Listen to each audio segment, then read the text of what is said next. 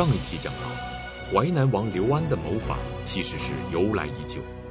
刘安的父亲刘长的一段刻骨铭心的经历，为刘安后来的谋反早就埋下了伏笔。刘长作为刘邦的第八个儿子，生下来就没有了母亲。然而塞翁失马，焉知非福。刘长虽然没有了母亲，但因此有机会得到了强权人物吕后的特别眷顾。后来刘长又被封为淮南厉王，可以说是权倾一时，富甲一方。令人意想不到的是，有着如此优越条件的刘长，一生竟然遭遇了两次大的劫难。那么，刘长究竟遭遇过怎样的劫难呢？他的悲惨命运究竟是怎样造成的呢？河南大学王立群教授做客百家讲坛，为您精彩讲述王立群读史记汉武帝之皇室恩怨的来龙去脉。淮南王刘长是刘邦的第八个儿子，他的出生呢是一个很不幸的事情。他的出生呢是刚好发生在。赵国的一个谋反案，也就是灌高谋逆案。简单来说，就是刘邦在经过赵国的时候，对他的女婿张敖非常不敬，骂这个张敖，结果引发赵王张敖的国相灌高要谋杀刘邦。所以等到第二年，也就是高祖八年，刘邦第二次经过。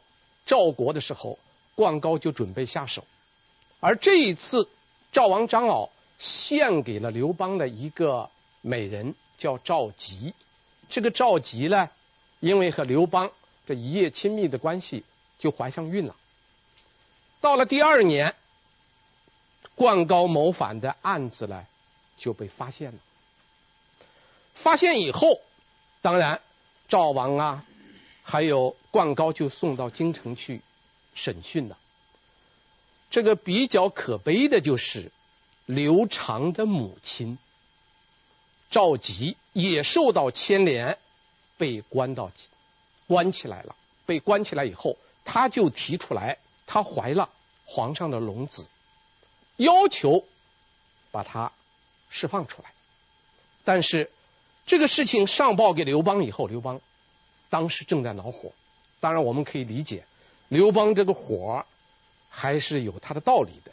这个主要是因为刘邦一生没有经历过，特别是他当了皇帝以后，没有经历过一次对他的谋杀案，这是唯一的一次谋杀案，而且这一次的谋杀案的主谋很可能就是他的女婿张敖，所以刘邦特别火，这个在盛怒之下，所以刘邦对。这个赵佶怀孕这件事啊，就不予理会，所以赵吉呢仍然被关在里边。最后没有办法，他就托他的弟弟去通过沈一吉找吕后。沈一吉是吕后的亲信呐。吕后听说刘邦呢又有一个赵吉怀了一个孩子，吕后肯定不帮忙，因为这吕后现在已经够麻烦的，因为刘邦身边有一个齐夫人。已经够他头疼了，再来一个赵夫人，那他岂不是更倒霉吗？更受冷落了。所以吕后也不管。沈一吉呢，一看吕后这个样子的，沈一吉也没有太太用劲儿，这个事情就被搁置下来了。所以这个刘长啊，实际上是在狱中，就是在他母亲被关押期间生出来了。所以这个赵吉生下来刘长以后。赵吉心里非常不平衡，他觉得自己怀了龙子，又没有参与谋反，最后是一直被关押，最后在关押之中生了孩子，孩子生下来以后，赵吉就自杀了。这是刘邦的儿子啊，这个儿刘邦的皇子不能够随便处置，看一眼守他的，就把这个皇子送给刘邦了。刘邦看到。这个儿子以后啊，刘邦这个时候气儿也消了，很后悔，觉得很对不起赵吉，于是呢，他就厚葬了赵姬。这个孩子没有娘啊，就交给吕后，让吕后来这个领养他。根据《史记》记载，刘长一出生就充满了悲剧色彩，生下来就没有了母亲，可以说是孤苦伶仃。幸好有吕后的抚养，才长大成人。那么，当刘长长大成人，知道了自己的身世后，他究竟是如何给自己的母亲报仇的呢？那么，在吕后的宫中长大以后呢，刘长和吕后的关系就很亲密。在刘邦所有的儿子中间，因为我们知道刘邦跟吕后有一个儿子叫刘盈，就是后来的汉惠帝。除了这个亲儿子以外，其他的七个儿子中间，只有刘长跟吕后的关系最亲密，他是从小把他带大的，所以在惠帝和吕后掌权期间，刘长没有受到什么虐待，因为他有这么一个背景，吕后不会为难他领养大的这个孩子，因为我们知道这个吕后执政期间，刘邦的儿子基本上是被摧残光了，特别是三个赵王。啊，刘如意。刘友、刘辉三个赵王相继都被杀掉，所以最后的话呢，就是到汉文帝即位的时候，刘邦的儿子中间只剩了两个人，一个是皇四子刘恒，他就是汉文帝；一个是皇八子刘长，所以兄弟两个的关系还是比较亲的。所以汉文帝即位以后啊，对刘长。就比较迁就，所以他也比较放肆。到了后来，这个刘长给汉文帝两个人一块儿出去打猎的时候，这个刘长对汉文帝的称呼都发生变化了。他叫汉文帝叫什么呢？叫大兄，兄长的兄，大兄就是大哥。其实他们之间的关系虽然是兄弟，实际上是君臣。但是刘长因为这样一种关系，他干脆就叫汉文帝叫大兄，叫大哥。汉文帝呢也就应了，认了他这个弟弟这样一种称呼。所以在文帝的这种庇护之下，刘长的胆子就越来越大。胆子大到一定程度的时候，发生了一件大事情。因为刘长长大以后啊。他知道他母亲的死是怎么死的了，他知道他母亲着急死，他不能怨刘邦，因为刘邦是他的生身之父，他也不敢怨吕后，他把所有的怨恨都加在了沈一基的头上，所以到了汉文帝朝，吕后这一族虽然被灭族了，沈一基没有死啊，沈一基还活着，所以刘长。就专门去见沈一基。沈一基听说这个刘长来见，所以沈一基呢就很赶快出营，迎到大门口。刘长就在沈一基家的门口，趁沈一基不备，突然之间拔出一个大铁锤，一锤就把沈一基击倒在地。这个刘长带了一个随从上去一刀，就把沈一基给杀了。这是一件很了不得的大事情啊！沈一基被封为毕阳侯，而且在吕后时期，他做过丞相，是这么一个大臣，结果是被刘长一锤给结果了性命，所以这件事情非常大。刘长杀了沈一基，立即就跑到汉文帝那儿向汉文帝请罪。司马迁的《史记》记载，他是肉袒请罪。所谓的肉袒，就把上衣脱了，光着膀子，然后讲了三条。他说：“沈一基该杀，为什么该杀呢？第一，赵国的谋反案，我母亲是无辜的，但是沈一基不出面，不极力的去营救我母亲，让我母亲也被关押了，这是第一桩罪。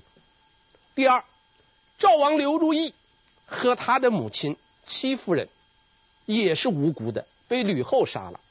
沈一基完全有能力去协调这个事儿，他没有办。罪二，第三，吕后封诸吕，危及到刘姓王朝，在这个时候，沈一基又不出手去阻止吕后这样做，第三条罪。所以，我杀沈一基，是为天下人除掉一个恶贼。您现在收看的是《百家讲坛》栏目。辛苦了，今天我请大伙喝酒，喝好酒，上来！珍藏史教，承代天下，中国口子窖。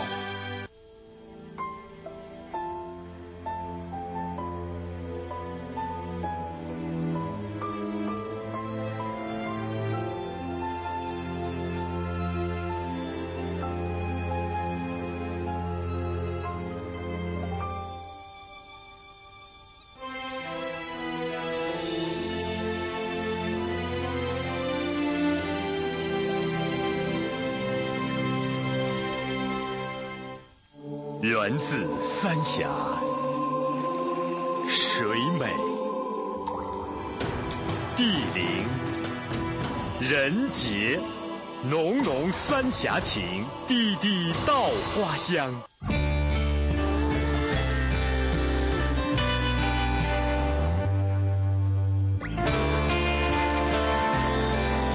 情系今生，我心永恒。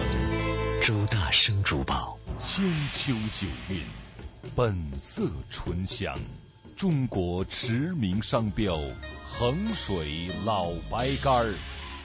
澳洲原装进口，澳大利亚乳品局授权，澳优奶粉。文化影响世界。中央电视台科教频道广告，上海中视国际广告有限公司独家代理。世界上最宽广的是大海，最高远的是天空，最博大的是男人的情怀。洋河蓝色经典，男人的情怀。洋河蓝色经典提示您，接下来请继续收看《百家讲坛》。鳌拜，一个为大清王朝戎马一生，立下过汗马功劳的功臣；鳌拜，一个把持朝纲。执掌生杀大权的赫赫权臣，鳌拜一个被少年康熙皇帝制秦下狱，终死狱中的罪臣。他的一生究竟为何如此大起大落？北京师范大学第二附属中学高级教师纪连海正说清朝二十四臣之鳌拜。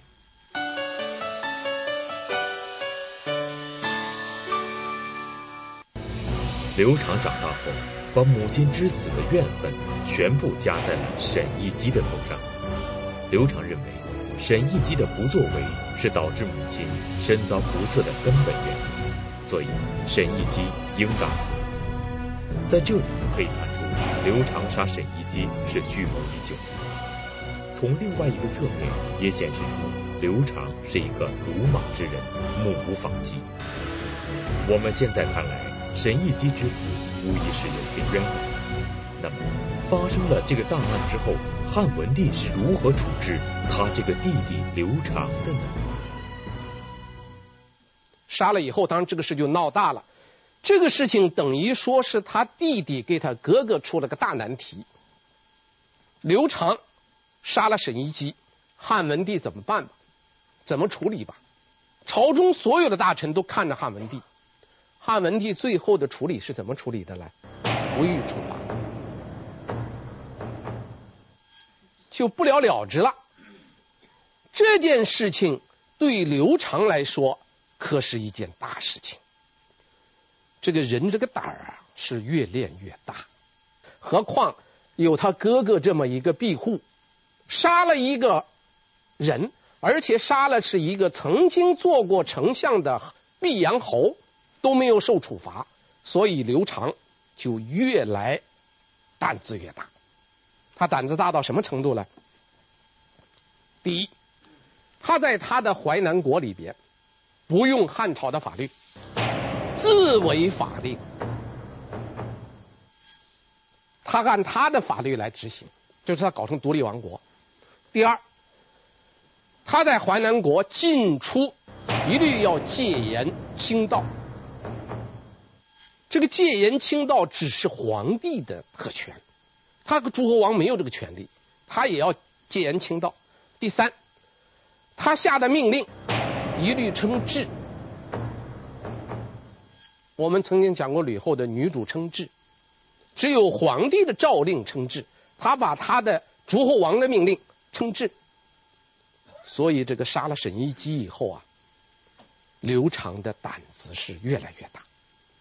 这个胆子大到最后，就出了一件大案子。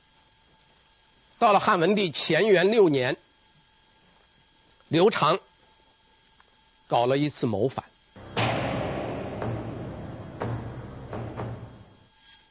他搞了七十个人、四十辆车，要发动谋反，而且要勾结匈奴、勾结芈越，这个事情很快被发觉了。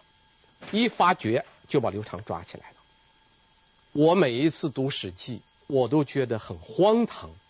我们知道前面的汉景帝时期曾经出过吴王刘濞的吴楚七国之乱，那个时候吴国是动用了几十万军队啊。这个刘长竟然是用了这么七十个人、四十辆车，他要搞谋反，而且这件事情，《史记》。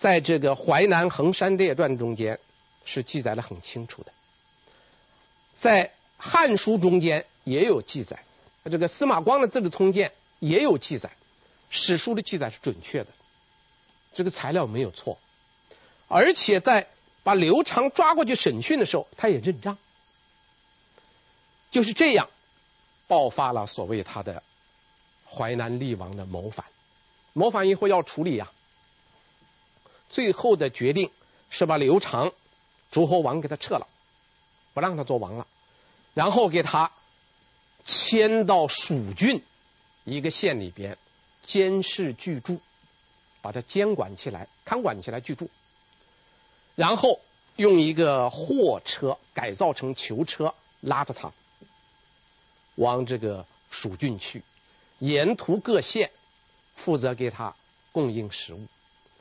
据史书记载，刘长说了这样一番话：“吾以骄，故不闻吾过至此啊！”他：“我因为骄横啊，骄傲，我不知道我的过错发展到今天。人生一世间，安能一一如此？人生一世，怎么能够这样的郁闷的生活？所以。”不食而死，绝食自杀。到了汉文帝乾元十二年，也就是刘长死过以后六年，这时候民间传出来一个非常有名的一首民歌。这个民歌，就这么几句：说一尺布尚可缝，一斗粟尚可充。兄弟二人不能相容，这是汉代很有名的一首歌。说一尺布再短，还可以缝成衣服；一斗这个粮食虽然很少，还可以冲成米，大家来吃。兄弟两个人不能相容，这个矛头直指汉。这个民歌后来就传到汉文帝耳朵里去了。汉文帝一听，特别不是滋味。因为汉文帝一听就知道，因为这个民歌把刘长的谋反说成是兄不容弟，这样一来，汉文帝感到心里很紧张。然后，汉文帝立即就下了一个诏令，追尊追这个这个死去的刘长为淮南厉王，而且在他按照那个王侯之礼啊。王的这个礼安葬了他，隆重安葬了他，并且呢，还派了三十户老百姓世世代代为他守灵。在刘长杀死沈一基之后，汉文帝并没有处罚他这个兄弟，致使刘长越来越狂妄自大、目中无人，后来竟然不自量力的走上了谋反道路。刘长的一生可以说是悲剧性的一生。他身后没有母亲，死时绝食而死。那么，谁应该为刘长的死负责呢？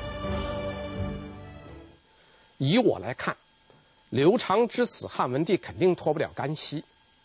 罪是你定的，流放是你派的，最后死在路上，你是逃不了干系的。但是这个逃不了干系，还有两种解释：一种是无意为之，一种是有意为之。我们先说他无意啊，他不是汉文帝不是有意要杀他的弟弟的。那么这方面有没有理由呢？有啊，有理由。第一，坚决不杀。汉文帝是坚决不杀刘长的啊。这个刘长谋反的事情被发作以后啊，汉文帝召集大臣们商议，大臣们第一次商议就是杀。汉文帝就说不行，重新再议论，重新再议论，大臣们就提出来，还是要要杀。那么汉文帝还不同意，说那就只能废他的王位。可以废王位，但是他是不能杀。最后呢，同意的就是说呢，把他流放，监视居住。就汉文帝始终不主张杀他的弟弟，这可以说，这是汉文帝没有谋杀他弟弟第一个铁证。第二呢，汉文帝对他弟弟呢还特别照顾。他有一个规定，说刘长到蜀郡去监视居住的时候，他的妃嫔可以和他同行。而且呢，要由当地政府给他盖房子，而且特意规定说，这个刘长每天必须保证五斤肉、二斤酒，这个待遇也是不错的了。第三，汉文帝还亲口说，他派他弟弟到蜀郡去监视居住，并不是长期的。汉文帝说了一句话：“吾特苦之耳。”什么叫“吾特苦之耳”呢？我是有意的让他遭一点罪，意思就是说过一段时间我就把他接回来了。这是第三个证据。第四，当刘长绝食而死的消息传到京城以后，《史记》中间记载了汉文帝的表现四个字。上哭甚悲，就是汉文帝是大放悲声啊，大哭一场。这个大哭，我们应当看到，确实有兄弟之情在里边。因为刘邦的八个儿中间就剩下他们两个，这样他这个小弟弟又死了，小弟弟死了，他感到难过，大放悲声，应当说，这还是可以理解的。第五。在他弟弟死过以后，汉文帝亲自下令要处理沿途的那些官员，因为沿途的官员呐不给刘长那个囚车开封。司马迁的记载是沿途所有的县都没有打开，没有开囚车，所以刘长是一直被关在里边，从陕西拉往四川，就是这样。所以汉文帝在刘长死了以后啊，就下令把沿途所有接待的那些县的县令一律处死。这个处罚，我们今天看来只能说是四个字：诿过于人呐。因为当时对诸侯王是管制是很严的，有罪的诸侯王管制的更严，沿途的县令谁也不敢放。你万一把刘长放出来，他要是跑了，谁负责任呢？所以谁都不敢开封。现在他死了，他就下令把沿途各县的县令一律处死，惩罚是很严格了啊。当然，他想用这个惩罚表明自己是对他弟弟很宽厚的啊。最后一点就是。封其四子，两年以后就把他的儿子四个儿子全部封侯。所以我们从这一方面来看，汉文帝呀、对他弟弟刘长确实不薄。从以上王立群先生的分析可以看出，汉文帝对待刘长可以说是仁至义尽，谋反之后依然对他厚爱有加，所以不可能是汉文帝有意谋杀了刘长。可是这里的论据只是做了表面的分析和论证，有人从汉文帝的性格入手，认为历史的真相是汉文帝有意杀了刘长。那么我们该如何看待刘长之死呢？刘长之死究竟与汉文帝的性格有着怎样的关系呢？我下面介绍第二种意见啊，有意为之，汉文帝是有意杀了他弟弟。我们先看看文帝给刘长各是一个什么样的人。刘长这个人，我们刚才已经介绍过了。我们从那个介绍来看，刘长是一个没有政治头脑的人。你想想，他敢杀沈一基，公开入宅行凶，而且他搞了那么七十个人、四十辆车就谋反，非常荒唐，说明刘长毫无政治头脑。那么汉文帝呢，是个什么样的人呢？第一点，我们要肯定汉文帝政治老练。我们举一个例子。大家想想，在吕后执政期间，刘姓诸王，特别是刘邦的儿子，三个赵王刘如意、刘友、刘辉相继被杀，然后调代王刘恒去做赵王。这个代王刘恒就是后来汉文帝，刘恒不去，吕后的命令他敢抗，而且他说了一个理由，他要为嫡母守边，这样把吕后给骗过去了。在整个吕后执政期间，汉文帝也就是当时的代王刘恒干什么呢？刘恒就在那儿表演。刘恒是个高明的表演家，他装什么呢？一是装弱智，第二是装孙子，装弱智，装孙子，他把吕后给蒙了。吕后就认为。这个代王刘恒啊，是一个没有大志的人，没有本事的人，就你不来就不来吧，就放过他了。这一件事说明刘恒政治上非常老练。第二，杀了主吕以后，要选一个刘姓王室的人做继位皇帝，选谁不选谁，这是个关键时刻。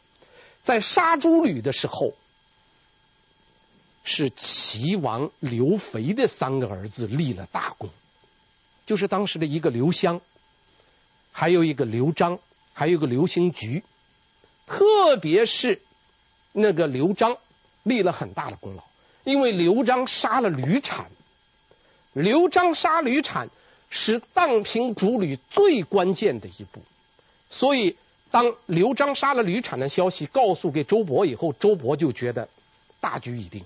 他就立即下令抓捕所有的吕姓王族的人，所以这个刘璋是立了大功的人呐。而刘璋呢，又是刘邦的孙子，刘璋完全可以被立为皇帝。为什么刘璋没有立为皇帝呢？因为刘璋太能干了。你想想，吕后叫他主持酒宴的时候，他就把一个讨喜的人给杀了。所以刘璋的果断。刘璋的勇敢，刘璋的智谋，刘璋的胆略，让当时掌握着帝王废立之权的陈平给周勃感到害怕。陈平跟周勃都怕立刘璋，因为一旦立了刘璋，他们就觉得他们这帮老臣要控制刘璋这个小伙子非常难。想来想去，刘璋不立，立谁呀？立那个刘恒吧。那个代王刘恒，反正那是个弱智，是吧？立的他好控制啊，结果上当了。等到把代王刘恒迎过来，周勃才知道刘恒是个老谋深算的老狐狸呀。刘恒来到以后啊，这个周勃当时就提出来要给刘恒单独说几句话。结果刘恒就派他手下的人说：“皇帝面前没有私话，如果是公话，我们就到朝堂上说；如果是私话，你就免免开尊口。”一下给周勃就给挡回去了。这个时候周勃才知道，这个代王刘恒一点都不是弱智。您现在收看的是《百家讲坛》栏目。智联招聘提醒您，《百家讲坛》稍后的节目更精彩。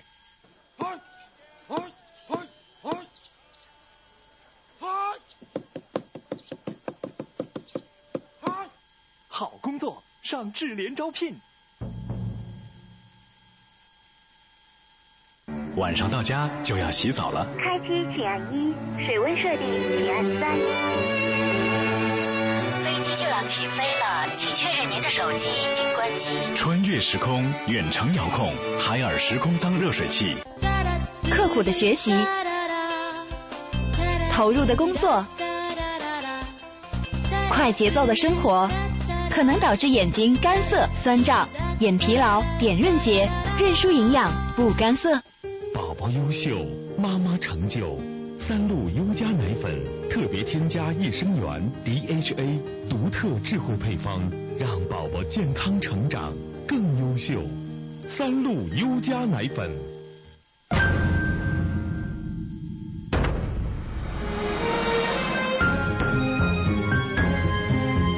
远景由心开阔，风行汽车零七款新锐上市。教育伴随终生，科学改变生活，文化影响世界，媒体提升我们的价值。中央电视台科教频道广告，上海中视国际广告有限公司独家代理。一部史家绝唱。一曲无韵离骚，它是二十四史之首，它是一部百科全书，记录了中华民族近三千年的历史画卷。二零零七年，王立群，一位研读《史记》四十年的学者，将从一代帝王汉武帝入手，用人物讲述历史，以故事展现人性。每周六周日。带您一起读《史记》，敬请关注。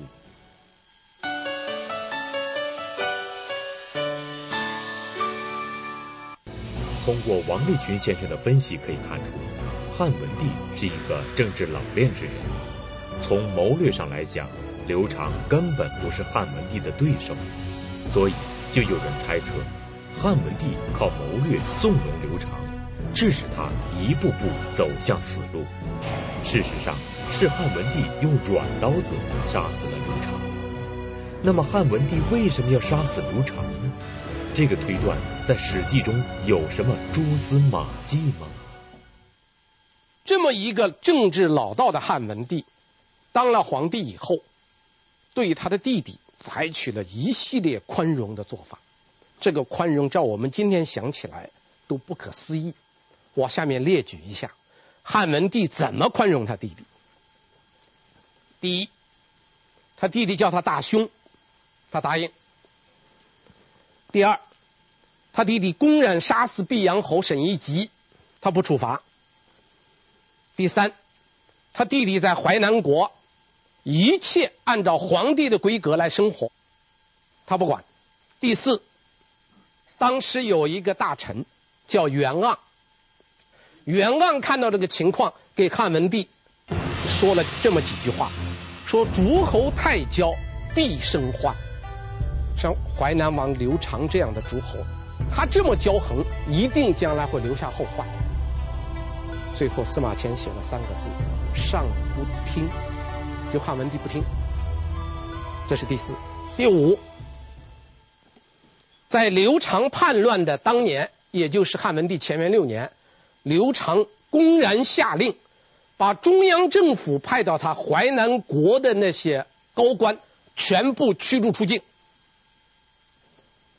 这个做法就是不得了的事情啊！皇帝派来的官员，你把他驱逐出境。汉文帝怎么做的呢？帝取义从之。汉文帝委屈了自己，答应了。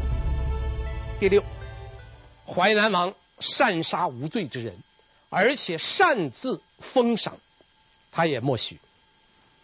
第七，发展到最后，淮南王他就他那个弟弟啊刘长给他哥哥写的上的奏章，都言辞不逊，非常傲慢无礼。从我们上面列举的七点来看，汉文帝完全是有意的在放纵他的弟弟，让他弟弟一步一步的觉得可以无法无天，最后发展到七十个人、四十辆车谋反，他是有意为之。在刘长被发现谋反以后，在处理的过程中间。汉文帝表现的很虚伪，大臣们说要杀，他不同意；大臣们再说杀，他还不同意。最后只同意把他的王给他撤了，然后监视居住。就这，他还要保证每天五斤肉、二斤酒，保证他的王侯的生活。表现的好像是很关照。但是这个关照是要打引号的，而实际上呢，当汉文帝决定把他弟弟从陕西押到四川就蜀郡，要走这么长的路的时候，袁盎又给他提提了一个意见。袁盎这样讲，说淮南王为人刚，今暴摧折之，诚恐猝逢寒恶病死，陛下未有杀弟之名。奈何？袁盎又提醒他，说淮南王刘长这个人脾气非常暴，性格非常刚烈，这么一个人，你给他关到一个囚车里，一个县一个县的押送，等于是沿途不断的游街示众啊！从陕西要给他游街示众到四川，这么一个长途的这个游街示众，他能受得了吗？他受不了，他肯定会自杀。万一他死了，你岂不落下一个杀你弟弟的恶名吗？所以袁盎给他提了醒。这说明汉文帝如果想不到他弟弟会死在路上的话，至少袁盎提醒以后他会知道了，他应当想到了。他起码他知道他弟弟的性格，但是他还是不采纳，还要这样办。那么只有一个解释。汉文帝就是想让他弟弟在路上死了，只有这么一个解释。以上我介绍了两个方面的理由，不知诸位同意哪一个意见？以我看来，汉文帝谋杀其弟，应当是比较可靠的一个信息。虽然司马迁在《史记》中间，班固在《汉志》中间没有这样直接表述。因为这个历史的记载啊，有执笔，也有取笔，这就是历史很难读懂的地方。所谓执笔，就历史学家把那个历史事件真实的、客观的记述下来了，没有其他的意思在里边，这就是执笔。另外一种写法呢，就史学家把自己的观点，把他真实的看法隐隐藏在。那个字里行间，需要读史的人凭着自己的阅历穿透字面来了解真相，这就是曲笔。所以历史的难读之处就是它有执笔，也有取笔。司马迁其实用取笔交代了汉文帝谋杀其弟。从当然，汉文帝至于为什么谋杀其弟，那只有一种解释。就是汉文帝，他做了皇帝以后，唯一能够代替他的就是他的弟弟。虽然他弟弟没有多大的政治才能，毕竟他是可以接班的一个人选，是个合法人选呢。如果这个合法的人选除掉了，他岂不就高枕无忧了吗？所以应当说，这样比较符合历史的真实。但是汉文帝杀了他弟弟。然后又封他的儿子，又封侯，又封王，这个做法其实是埋下了皇室恩怨的一个种子。这个仇恨的种子到了刘长的儿子刘安的时候就爆发了。《史记》中间记载，刘安也写了这么一句话：“时时愿望厉王死，时欲叛逆，未有因也。”那就是刘安一直把他父亲的死这个事情记在心里，而且时时都想叛逆，没有机会。所以刘长是在淮南王的位子上造反的，刘安也是在淮南王的位子上造反的。所以淮南王这个爵位就好像是一道咒语一样。预示着谋逆，谁要是封侯为淮南王，那就有可能造反。那么刘长的其他的儿子没有被封为淮南王，那么他们是不是就能够摆脱这个咒语的束缚呢？请看下集，一错再错。谢谢大家。鳌拜，一个曾经为清王朝的江山一统浴血奋战过的人。鳌拜，一个曾经忠心辅佐过清朝三代皇帝的人；鳌拜，一个曾经把持朝纲、权倾一时，但却最终死在监牢中的人。这样一个传奇的鳌拜，他究竟是如何崛起？他的人生究竟如何与众不同？北京师范大学二附中高级教师景林海为我们讲述鳌拜家世之谜。